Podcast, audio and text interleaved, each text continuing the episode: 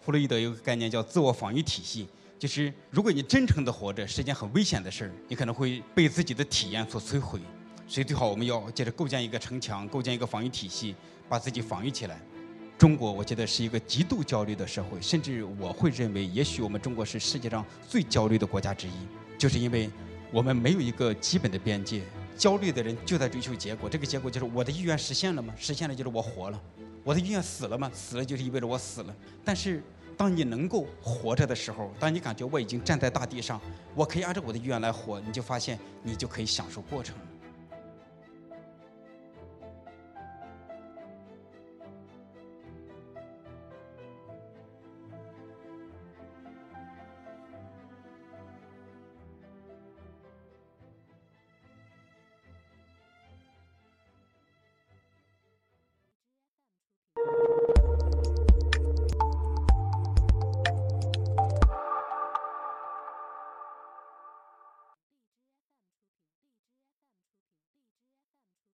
谢谢一克涛哥的邀请，谢谢大家，我是一克涛哥的讲者武志红。那我今天也先接着大家来谈焦虑，我也谈谈焦虑这件事情。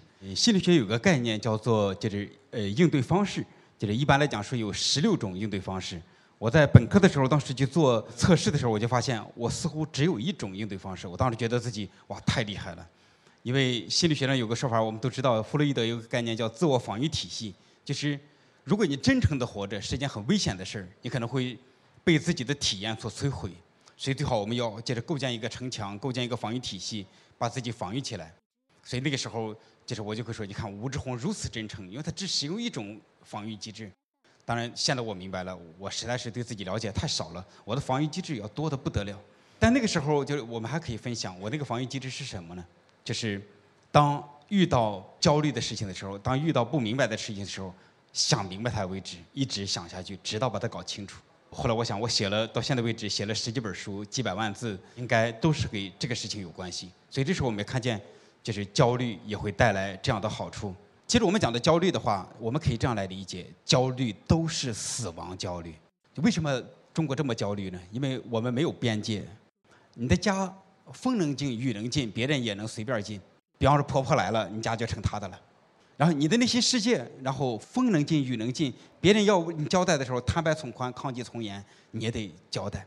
所以我们讲为什么这么焦虑呢？因为当一个人过度的入侵你的时候，其实就是这个人对你行使权力的时候，你都不能对他说 no，你都不能把他赶出去。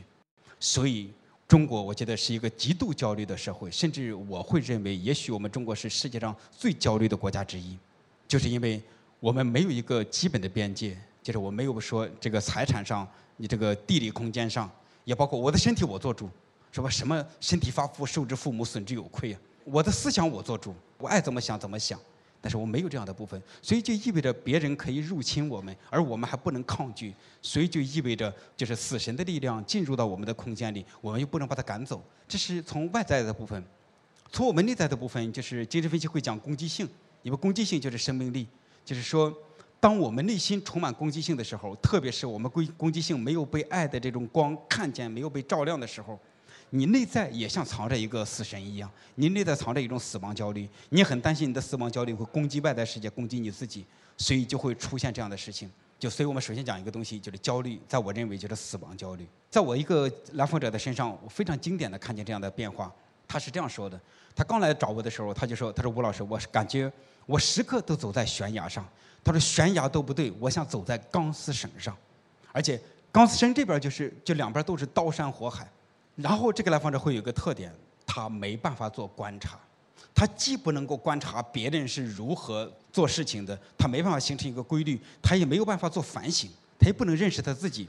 为什么呢？焦虑把他给充满了，就是死亡把他给充满了，所以他这个生的部分生能量就出不来。”然后等我们做咨询做了一年的时候，正好满一年，他是春天来找我，就是春节之前，他说吴老师，我有一种很特别的感觉。